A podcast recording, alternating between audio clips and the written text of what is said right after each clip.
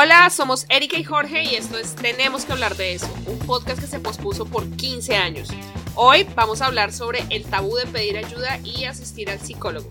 Mi nombre es Erika Ángel y actualmente estoy en terapia una vez a la semana. Y yo soy Jorge Sarmiento y estuve en terapia hace cuatro años.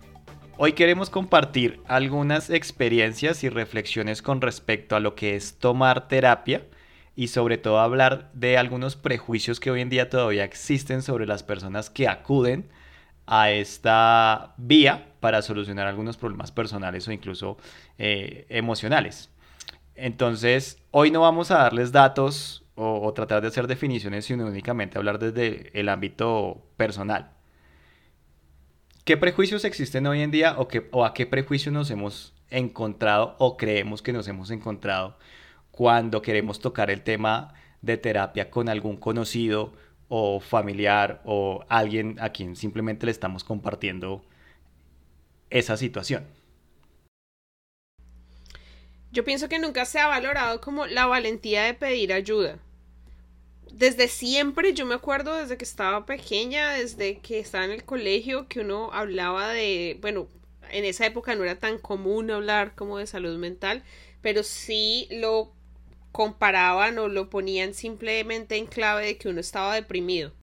Como, como, como que lo, lo se entiende que la persona que está en terapia ya está en una situación extrema eh, que es inmanejable y que básicamente está al borde del suicidio, sí, y, o, que mejor dicho va a cometer alguna locura, ¿no? Entonces, sí. si vas a terapia es porque estás loco. Esa es la primera, ese es el primer prejuicio y es un prejuicio de vieja edad. E incluso hubo un tiempo en donde también yo creía eso, porque bueno, hay muchas cosas con las que uno crece que se las escuchó en su momento algún adulto y, lo tomó por cierto porque bueno, es, esta relación de respeto hacia, hacia los adultos por ser personas más sabias y todo. Pero ahora que somos nosotros los adultos. Ahora que somos nosotros los adultos, sí, nos damos cuenta. ahora quién nos va a decir qué vamos a hacer. Alguien que por favor nos diga. Sí, Yo pienso que se toca un tema muy importante y es que uno siempre lo compara con estar loco o siempre esa es la palabra que aparece como incluso cuando le ofrecía cuando alguien al contrario le decía a uno oiga usted por qué no busca un psicólogo uno era como yo no estoy loco sí exacto esa es la esa es una de las respuestas comunes ante la propuesta de ir a terapia no exactamente y, también la reacción viene a, una, negación, ¿no? Yo no estoy loco, eso para qué, eso es para gente que está muy mal.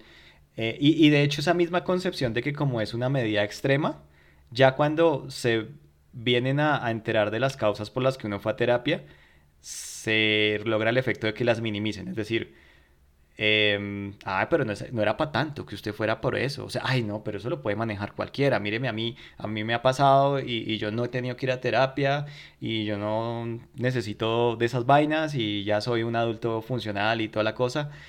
Y, es, y resulta que, que no. Es decir, uno tiene que empezar a cambiar la visión de esto en cuanto a que es una forma o es una vía para solucionar algo eh, desde el ámbito, o sea, algo que está sucediendo en la vida de la persona.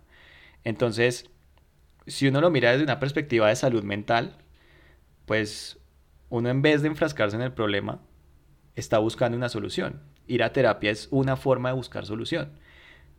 Una de tantas, porque hay personas que sí no necesitan ir a terapia, tal vez porque tienen un, una red de apoyo en su círculo cercano que les permite como encontrar cierto apoyo o cierta guía con respecto a una situación en particular y lo logra manejar a partir de ahí y con eso basta. Otras personas acuden a su espiritualidad y ahí encuentran como cierto consejo a partir de alguien en quien, en quien les eh, da cierta guía. Em, y en la misma medida pues está también la ayuda profesional, que sería la psicología, con el mismo propósito de solucionar algo a través de alguien que está capacitado, que está certificado para pues abordar el problema desde una perspectiva un poco más, llamémoslo profunda, tratar de encontrar el problema raíz y ayudarle a uno a través de ciertas herramientas a, a encontrar cierta solución o al menos cómo manejar o lidiar con eso.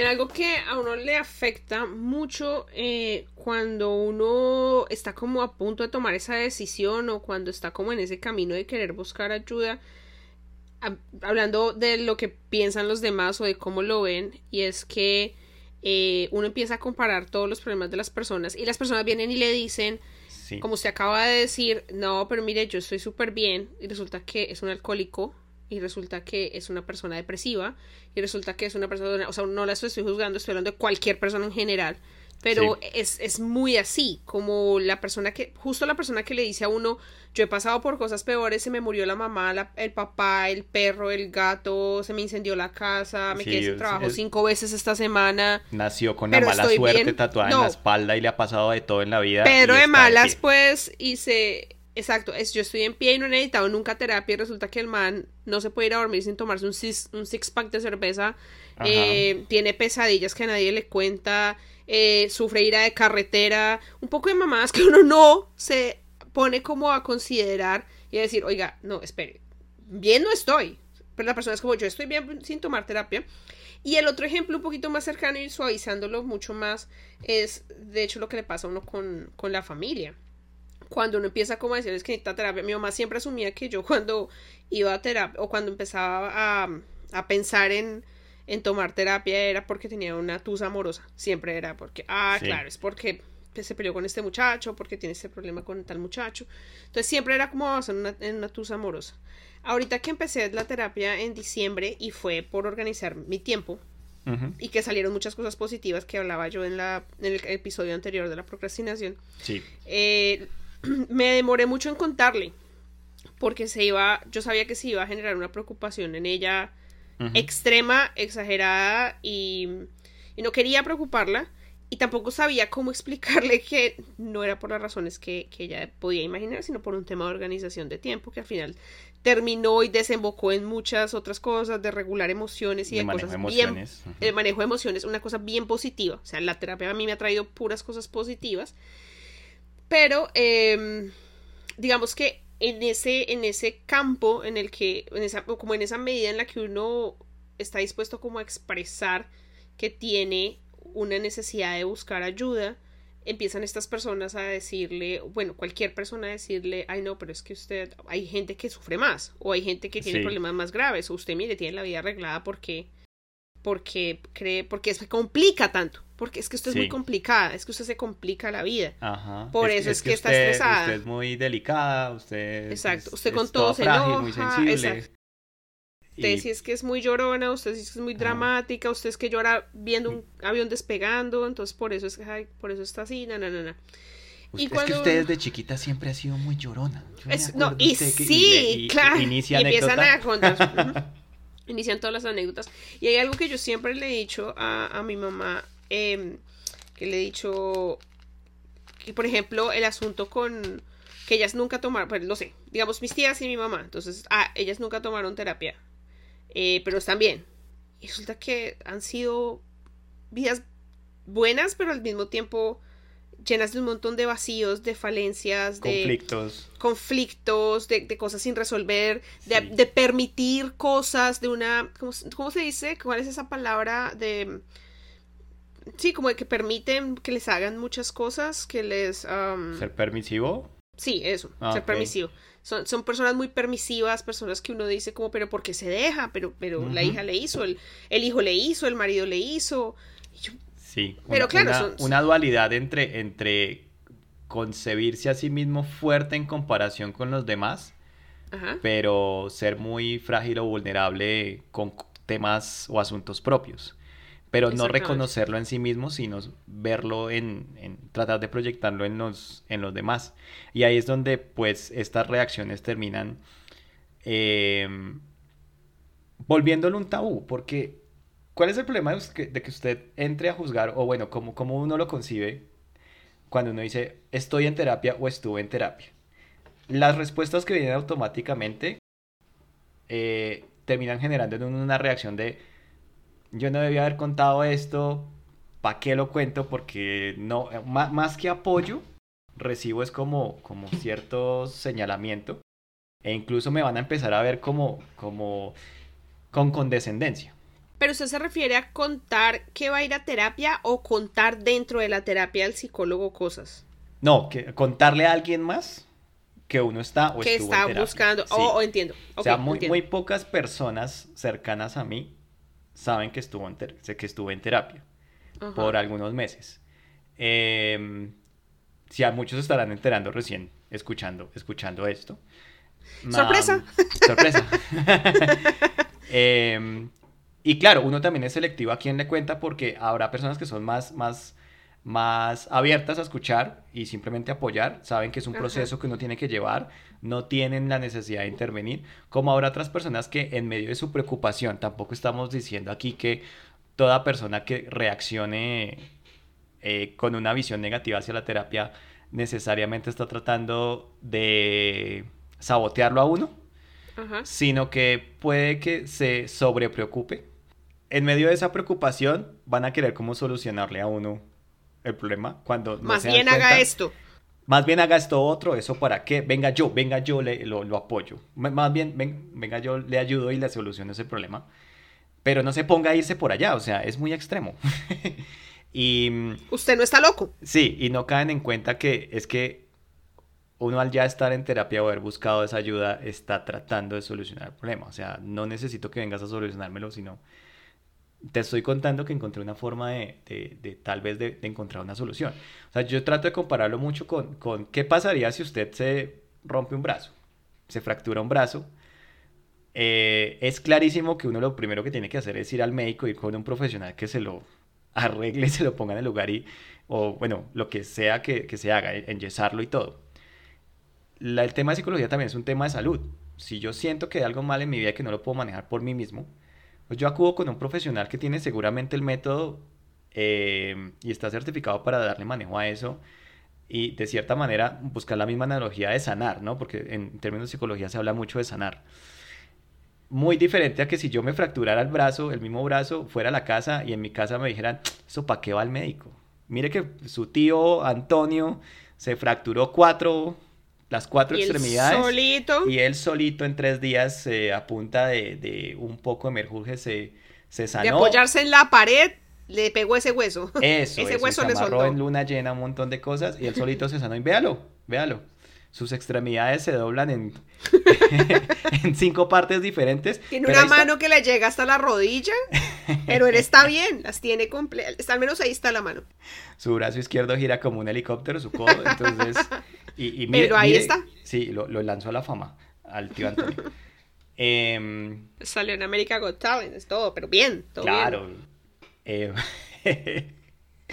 entonces es, lo mismo, es, es, entender que cuando la persona comparte con uno que está en terapia, no está buscando la ayuda en esa persona que le está contando, sino más bien... No está buscando su aprobación tampoco. No está buscando tampoco su aprobación, le está confiando algo que es muy personal, incluso hasta muy íntimo, y, y quiere ser transparente, porque la idea de yo contarle a las personas que, con las que he compartido es que quiero que entiendan que yo pasé por un proceso, de ahí hice, eh, digamos que aprendí cosas sobre mí y que me han permitido tener algunos cambios para mejorar. Cambiar cosas que antes yo no había, mejor, yo no había podido cambiar por mí mismo.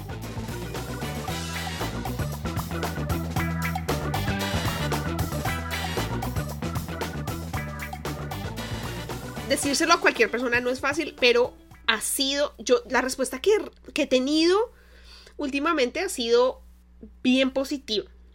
¿Por qué? Porque al principio era simplemente como contarle a las, lo que le digo, a las cuatro personas de la red de apoyo, de las que con las que usted se siente más cómodo, protegido, seguro, que no lo juzgan. Eh, su, familia, obviamente, su mamá, su papá, con quien se sienta muy, muy a gusto. Yo le conté primero a, los muchachos, luego un tiempo después le conté a mi mamá. Pero ya en el trabajo decir libremente como, no, es que tal día, no, miren, ese día no puedo porque, o llego más tarde porque tengo terapia y decirlo así como si uno estuviera, pues como si fuera a ir al médico, como si fuera, que bueno, decir al médico, pero como si fuera a ir al ontólogo, como si fuera una cita normal, al principio, como que, ¿cómo así? ¿Estás en terapia? Yo sí estoy tomando terapia psicológica porque eh, hay muchas cosas que necesito organizar con mi vida. claro, las primeras tres o cuatro veces que mencioné eso, bueno, entonces quedan con cara de, yo sí le veía cara de loca. Siempre le hacen a uno como, yo sí, yo sí sabía que ella, ella tenía sus temas. y no, y mire que se me ha vuelto un tema recurrente y, un, y algo agradable de tratar eh, en los escritos, en las cosas que publico en el blog o en, o en redes sociales o lo que sea, que transmito y digo, o sea, hice la terapia aparte de, de, mis procesos creativos, de lo que me ha ayudado como a salir del hoyo del bloqueo del escritor y del hoyo de, de muchas otras cosas. Y la gente al final dice, oiga, qué chévere. O sea, ya no sí. lo ven como, oiga, está loca, sino a, a, mí este tema de la terapia se me ha vuelto una cosa bien positiva, no solo por los resultados que ha tenido en mí, sino por la forma en que lo he convertido en, en, en tenemos que hablar de eso, y está bien. Sí, sí, es correcto, es, con, concuerdo, concuerdo con eso, porque finalmente, y vuelvo a hacer la analogía con, con, con otras, otros asuntos de salud, es pensamos otra vez que la, la, terapia busca de cierta manera, además de sanar así, suena muy bonito, sanar así con, el, con la mano en el corazón. Namaste. Tam, sí, namaste, namaste cuento.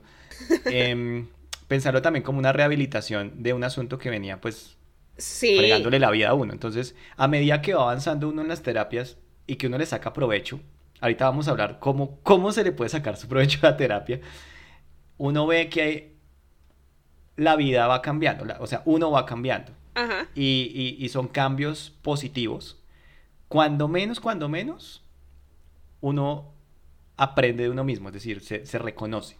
Se, se, conoce a sí mismo, hace, hace introspección, e identifica cosas que antes negaba o que creía que estaban, digamos, bien o que no tenían ningún, nada que ver con, con cómo yo reacciono, cómo me relaciono con los demás. Y se vuelve y un poco compasivo, se vuelve compasivo. un poco compasivo con uno mismo.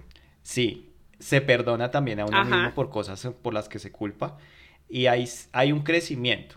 Eh, y pues sí, se asemeja mucho a irse rehabilitando de algo que, de lo que uno estaba pues muy, podemos decir dañado, pero nuevamente sin caer en el extremo de, ah, iba al borde de la locura, no, sino pues que nosotros somos personas que emocionalmente, como no crecemos con una, con, con una conciencia sobre la, las emociones y la salud mental. Sobre la regulación de esas emociones, porque a uno los papás de uno o a los hijos de uno los criaron a machetes y a golpe y mi abuelito era un sí. sol de verano y yo lo amaba, pero pero los crió pues a que usted dice es me cuida mi mamá siempre me, me cuenta esas cosas como Ajá. cuidadito usted dice que tiene que ir al baño en un paseo cuidadito usted dice que paren para que vayan al baño cuidadito usted dice que sí. tiene hambre cuidadito usted va a una casa ajena y dice que tiene hambre o que tiene o sea un poco de cosas del cuidadito cuidadito traumados desde chiquitos y uno cree que eso Ajá. es lo que está bien. Y, y, que de todas maneras, o, otra vez, uno, uno ve a los adultos y respeta mucho las formas de hacer sus cosas cuando uno es pequeño, está aprendiendo de ellos. Sí, y pues son, son humanos, ¿no? O sea, también tienen sus errores y sus defectos y uno los aprende. Entonces, desaprender eso también necesita mucha autoconciencia y nuevamente, si uno no la desarrolló, va a necesitar que de, de, ayuda, de ayuda experta para hacerlo. Y empezar a darse cuenta de esas cosas de la niñez o de las experiencias que uno ha vivido, cómo lo han marcado. Y pues sí, nuevamente, hacer ese proceso, ¿no? Eh, sanar, eh, cambiar, dejar atrás. Cosas que uno decía es que no voy a cambiar porque yo soy así y ya nada más en la vida va a hacer que yo cambie de opinión. Y resulta que pues sí, sí se puede desaprender y sí se puede hacer las cosas de mejor manera o más bien, sí, más sanas para uno. Hay algo que me pareció muy chévere y que no lo había considerado, una palabra que usted usó y es rehabilitación. Cuando uno se está rehabilitando de algo. ¿Y por qué me parece chévere y por qué lo entiendo así? Porque, como en toda rehabilitación, pueden haber caídas, pueden haber recaídas. Sí. Uh -huh. Entonces, yo estoy muy contenta con mi terapia, pero eso no significa que.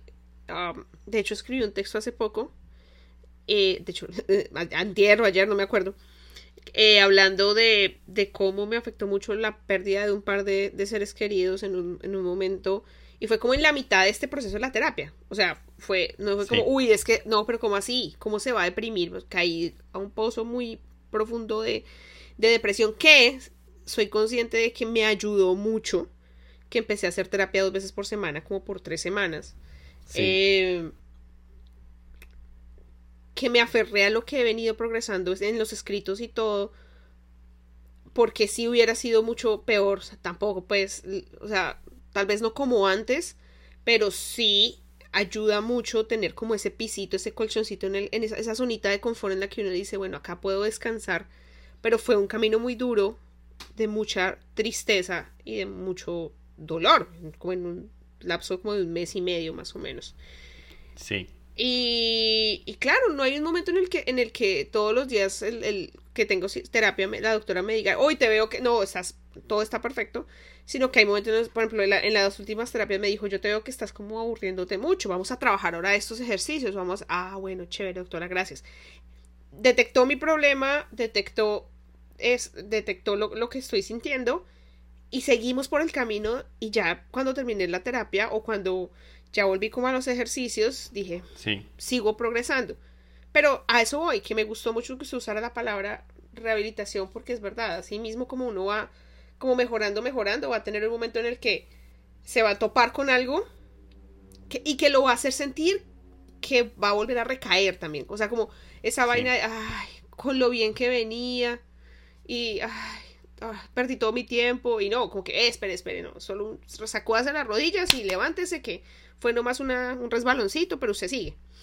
Entonces, eso, eso me parece bonito, verlo como, como desde ese punto de vista. Y cuando uno está desde afuera, como desde la barrera, viendo que esta persona está tomando terapia, está buscando ayuda, no decirle, por ejemplo, si tiene un episodio en el que está aburrido, está triste, o sea, ay, pero ¿cómo así? Pero usted no se, no se supone que está en psicólogo, o sea, no se supone Sí. que está... O sea, no, eso no ayuda, no ayuda nada. Ahí, ahí viene, ahí viene otro de los, de los mitos que también hace, hace que sea tabú hablar del tema y es como ese escrutinio en el proceso. Y eso va de la mano con el principio. Al principio dicen, ah, está teniendo terapia, está loco, ya lo hablamos. Pero entonces, además de que está loco, está yendo y sigue peor. Como ir al gimnasio. Pero ¿cómo así? Porque no tiene el cuerpo de Talía. Si usted lleva Exacto. dos meses en el gimnasio. Marica, todas las to- Entonces, que de terapia uno tiene que salir hecho un ser de, De luz, luz. que ya eh, Iluminado.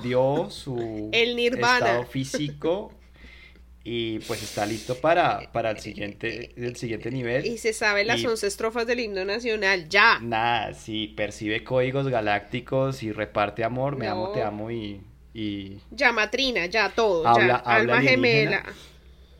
No, no, no. Llama no. gemela, Es- es perdón. nuevamente, o sea, uno está en terapia por cosas muy específicas y uno va trabajando una cosa a la vez.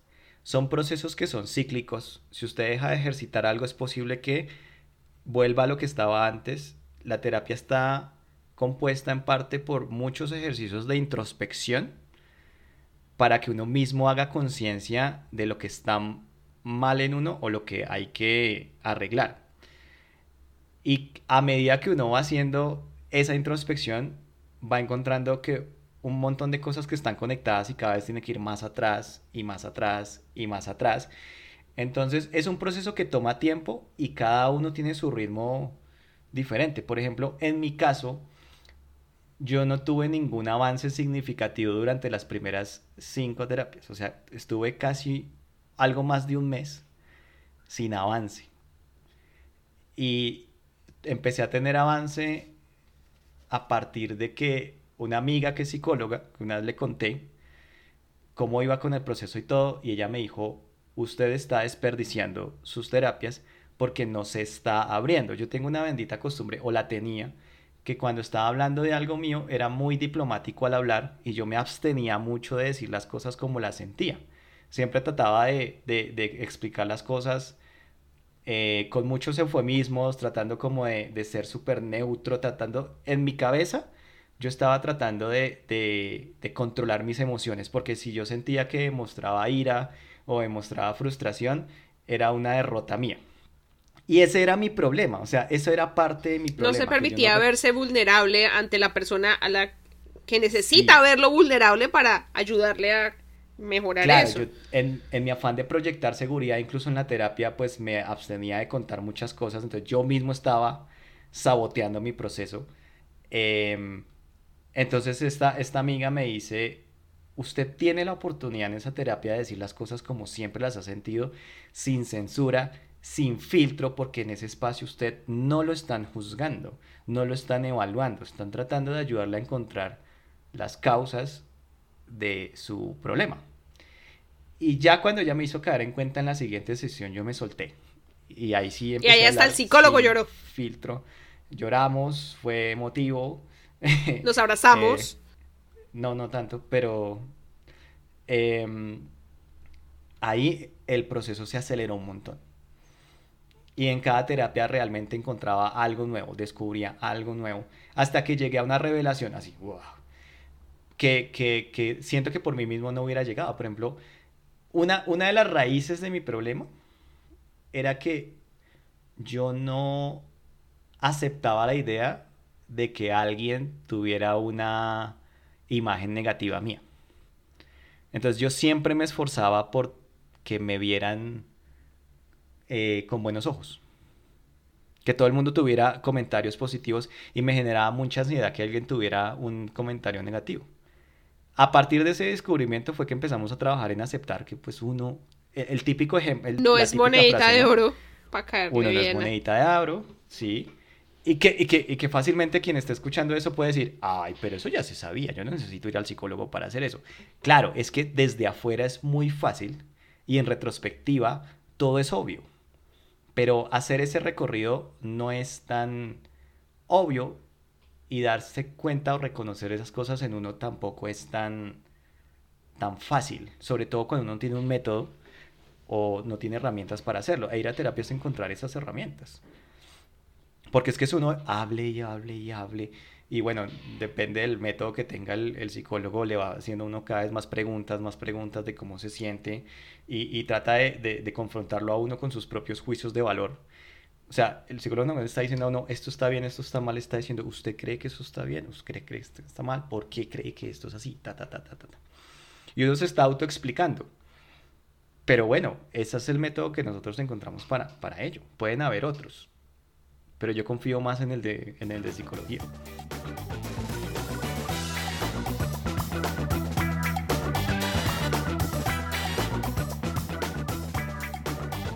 Sí, es cierto y también está el hecho de que a uno lo acostumbraron, bueno, al menos en, el caso de, de nosotros que nos conocemos desde niños, nos acostumbraron a que nosotros siempre hacíamos las cosas bien o teníamos que hacer las cosas bien. Entonces siempre hemos tenido este perfil de, de, de buen estudiante, buena onda, buena persona, que no se mete en problemas, que, que es tranquilo dentro del estándar de la sociedad en la que crecimos o qué sé yo, no sé cómo explicarlo tanto. Pero si uno le pregunta a los bien portaditos, los bien portados, y no es que seamos perfectos ni, sanos, ni, santos ni nada, porque ahorita pues la gente que nos escuchaba decir como, ay no, pues sí. Pero sí, o sea, como que desde chicos siempre tuvimos este peso encima de, mm. de, de, habernos, debimos habernos portado mal, Jorge. En la vida teníamos que habernos portado mal para que tuviera sentido que estuviéramos buscando terapia y no nos molestaran por eso. Pero es como no nos portamos mal durante treinta y tantos años, entonces eh, nosotros mismos nos, quedamos con eso en la cabeza. Entonces cuando vamos a... Hasta con el psicólogo nos queremos portar bien, como no, pues eh, sí, eh, yo... dar una buena impresión. Dar una buena... O sea, ¿por qué le queremos dar una buena impresión al psicólogo? No sé. Pero sí, eso, eso, es una cosa que, que como que cohibe, obviamente, porque es uno como... No, no quiere uno quedar mal, y no quiere que las personas con las que uno siente que tiene algún conflicto queden mal. O hacerlas quedar mal o decir, no, yo qué voy a decir esto de mi, no sé, un compañero de trabajo, un compañero de la universidad o qué sé yo, que uno sabe que tiene ahí como su raye, que no sabe cómo describir. Pero ahí sí, como usted dice, usa muchos eufemismos y es como muy polite y como muy eh, suavecito. Pero como que no quiere decir, mire, esta persona me genera conflicto porque tiene estas y estas y estas actitudes y yo también tengo estas y estas actitudes negativas todas eh, con esa persona sino que todo lo quiere poner como desde un, un punto de no pues no es tan mala no es no es no es no es no es no es em, y cohibe. Simplemente como que se guarda las cosas y pues para eso es el psicólogo para no guardarse nada. Exacto, o sea, es, un espacio, creo que ahí va uno de los, de los consejos, es si alguna vez acuden a terapia, es un espacio seguro donde uno puede hablar de lo que no puede hablar en otros espacios y ser lo más sincero, lo más abierto posible. Y es muy útil cuando uno lo logra porque así mismo eh, le saca más provecho y reconoce muchas cosas en uno em, para, esta, pues, para favorecer este proceso de rehabilitación. Uno no va a terapia a pretender que las cosas están bien. Uno va a romper con esa inercia de decir que uno está bien a pesar de estar mal.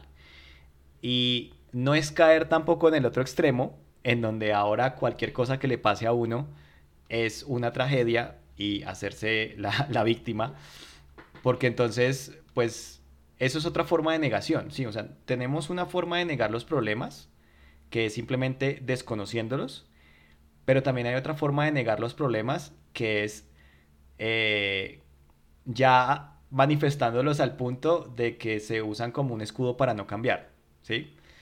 Es, ay, no, es que yo soy una persona con mucha ansiedad, eh, pero no voy a cambiar. Simplemente lo que lo estoy diciendo es para que la gente alrededor no se meta conmigo.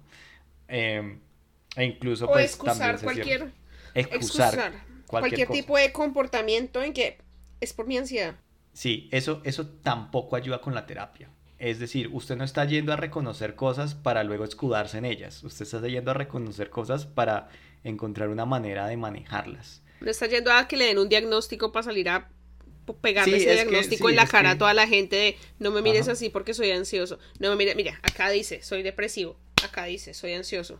Tú no me puedes hacer nada, soy intocable, soy y puedo ser un dolor de huevos para el mundo porque es que mira, mi psicólogo dijo que soy ansioso. A mí me gusta mucho algo de mi psicóloga y es que ella dice que a ella no le gustan esos diagnósticos, porque esos diagnósticos encasillan a la gente. Ella dice, sí, usted evidentemente tiene una cosa de ansiedad, un pues está en el mero yo soy una persona ansiosa pero dice, yo no le voy a decir a usted, o sea, me lo dijo, pero no me lo dijo. O sea, me dijo como, usted es una persona ansiosa, eso es, no, eso es bastante obvio, pero lo que le voy a decir es, eh, el diagnóstico mío es que usted necesita regular sus emociones y en eso vamos a trabajar. Cambió totalmente el discurso y lo convirtió en una, en una acción y en un proyecto y en un propósito. Dejó de ser un diagnóstico de, no, Erika, usted es una persona ansiosa o usted es una persona depresiva.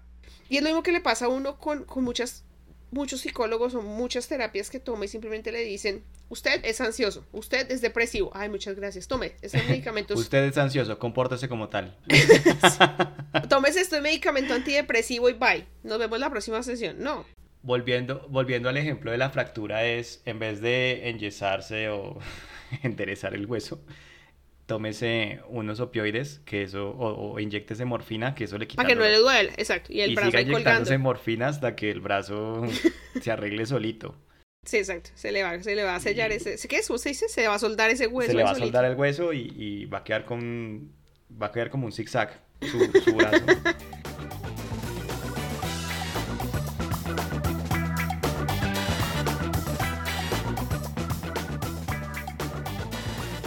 Otro consejo es que uno puede tener el efecto de, como, como en el gimnasio, van las primeras semanas, sienten el cambio, ah, y como ya sienten el cambio, piensan que ya está la cosa solucionada y no vuelven.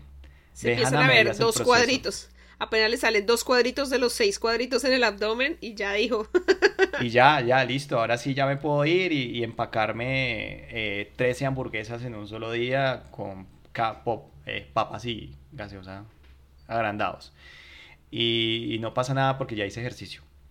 Em, nuevamente, si uno va a un, a un buen ritmo y empieza a descubrir cosas, lo importante es tratar de sacarle el máximo posible y no simplemente abandonarlo cuando ya tiene cierta sensación de... de, de ¿Confort? De confort. Decir, ay, estoy cambiando cosas en mi vida, ya empecé a tender mi cama, ya empecé a levantarme a horas, ya estoy organizando todo, ya no necesito ir a terapia. No, porque en realidad sí hay unos cambios que le llevan a cambiar, o sea, sí hay algunos descubrimientos que le llevan a uno a cambiar hábitos, y se ve reflejado en eso, pero mientras uno no encuentre el problema de fondo, estos cambios van a ser simplemente temporales. Y ahí es donde volvemos a decir que es como cíclico. Uno va y vuelve.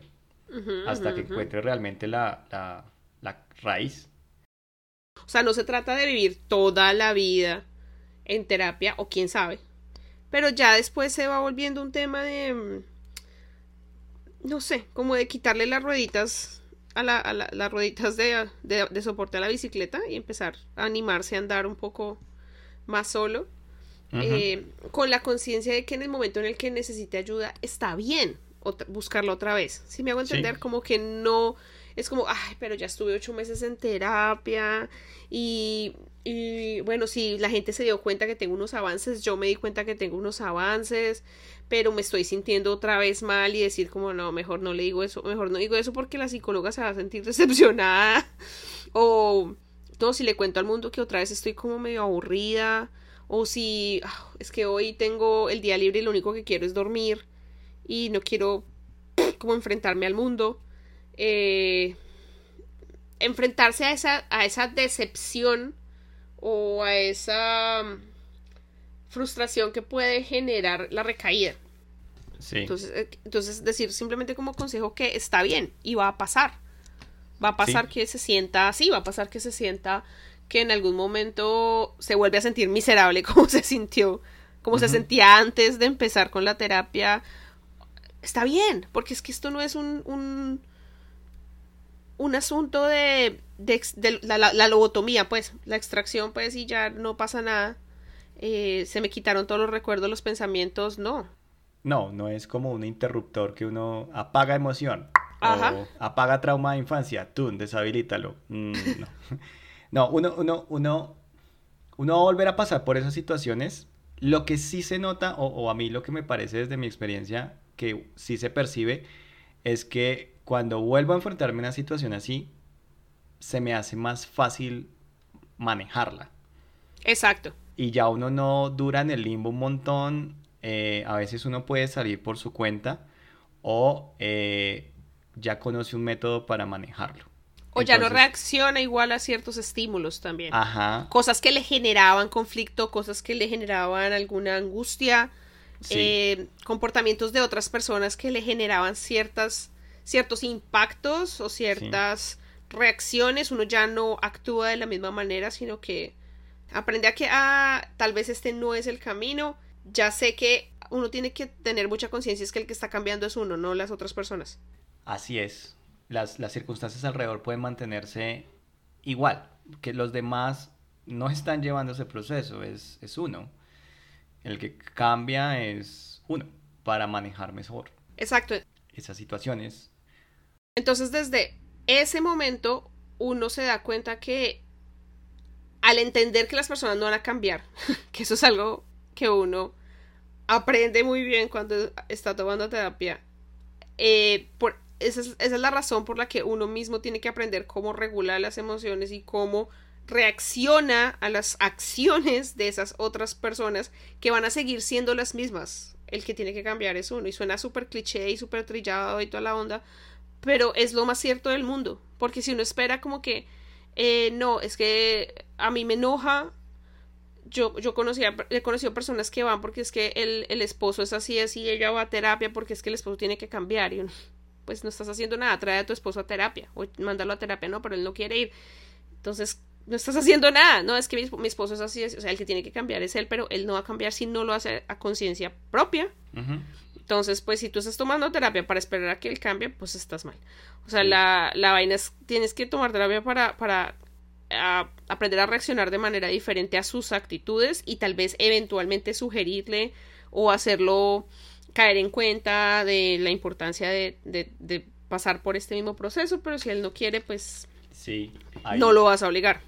Ahí, ahí, tocó, tocó un caso que es muy común, o bueno, a ver, yo lo veo como muy común y es que también la terapia le ayuda a uno a confrontarse a uno mismo, sobre todo con respecto a decisiones que uno no quiere tomar y que está esperando que otros tomen.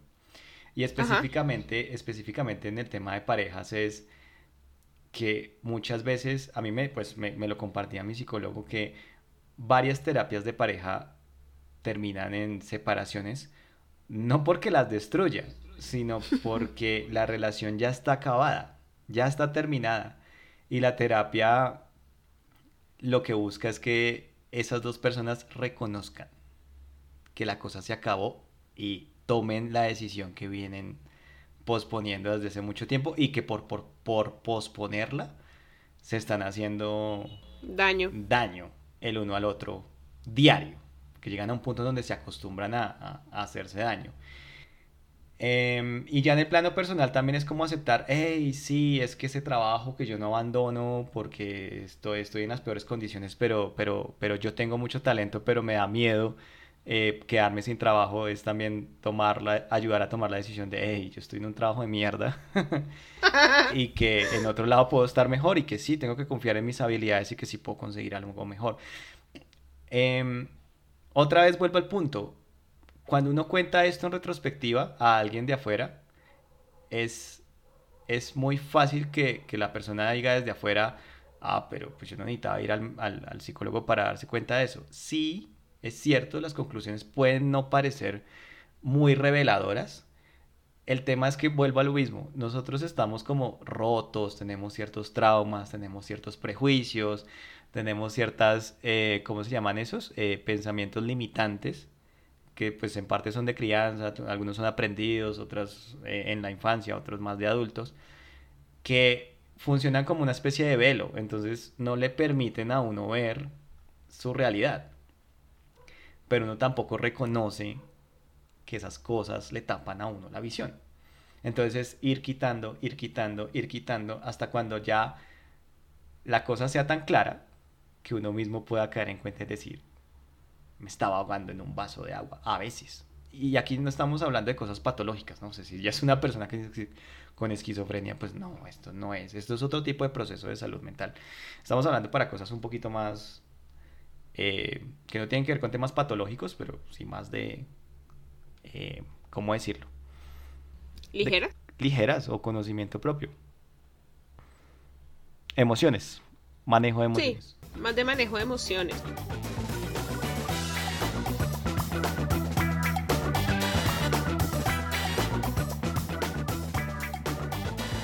¿Usted alguna vez se ha sentido que, que, que quienes conocen que usted está en terapia la tratan de manera diferente?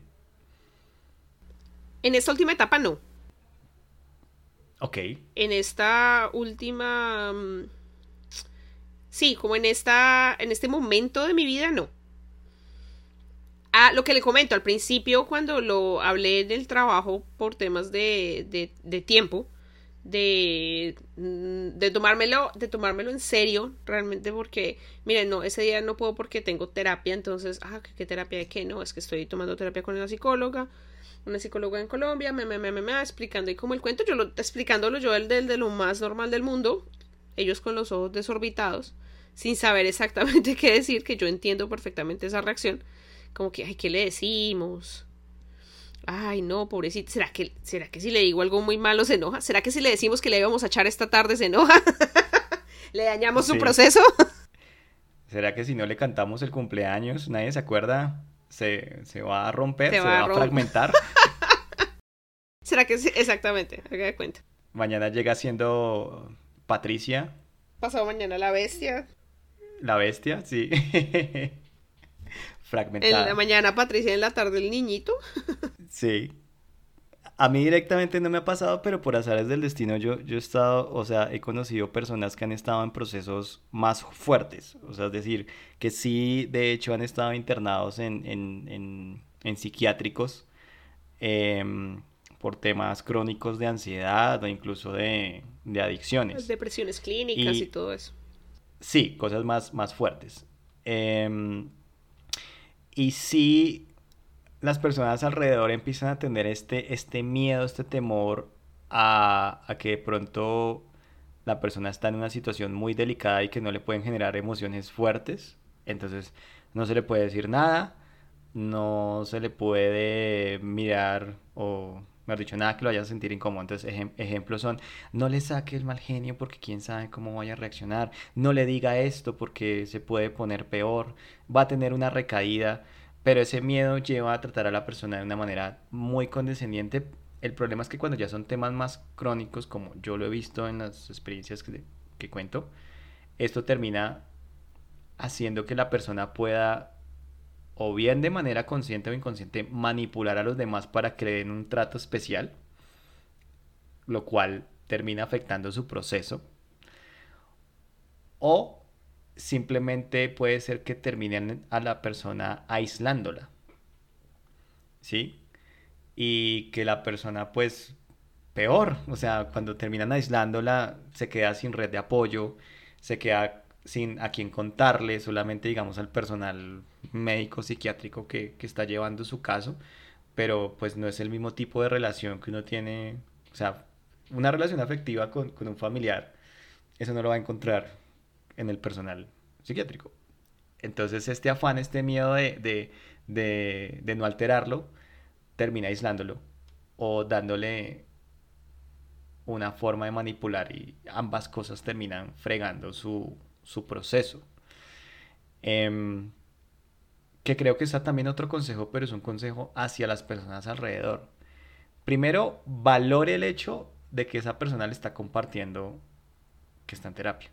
Valórelo, porque quiere decir que esa persona confía en usted y que de cierta manera está buscando su apoyo, pero un apoyo en el sentido de, de escuchar, ¿sí? de no juzgar em, y de facilitar que esa persona pueda seguir haciendo su proceso de manera eh, fluida, ¿sí? No le está contando para que usted le solucione la vida. No le está contando para que usted emita una opinión, ¿sí? Le está contando es porque confía en usted. Eh, es un tema personal, es un tema incluso íntimo.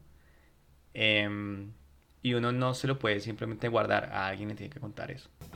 Muchas veces no hay que hacer nada, solamente escuchar.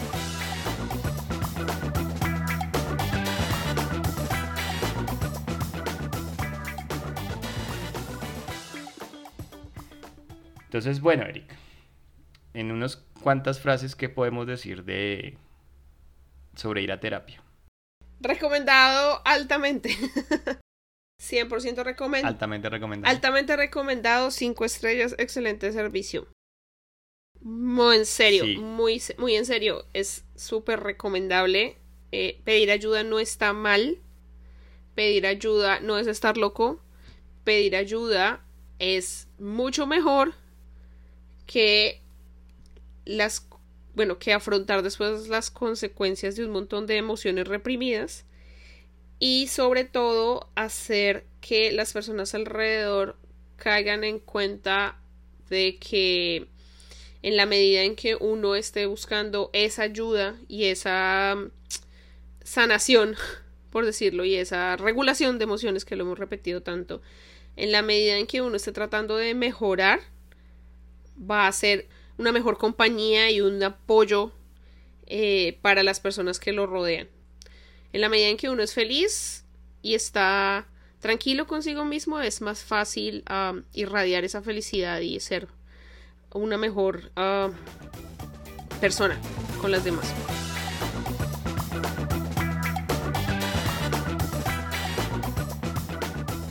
Recuerden que pueden escucharnos en SoundCloud, en Spotify y en Google Podcast y que pueden seguirnos en nuestras redes sociales. Estamos en Instagram como arroba tenemos que hablar de eso y en Twitter como arroba tq hablar de eso.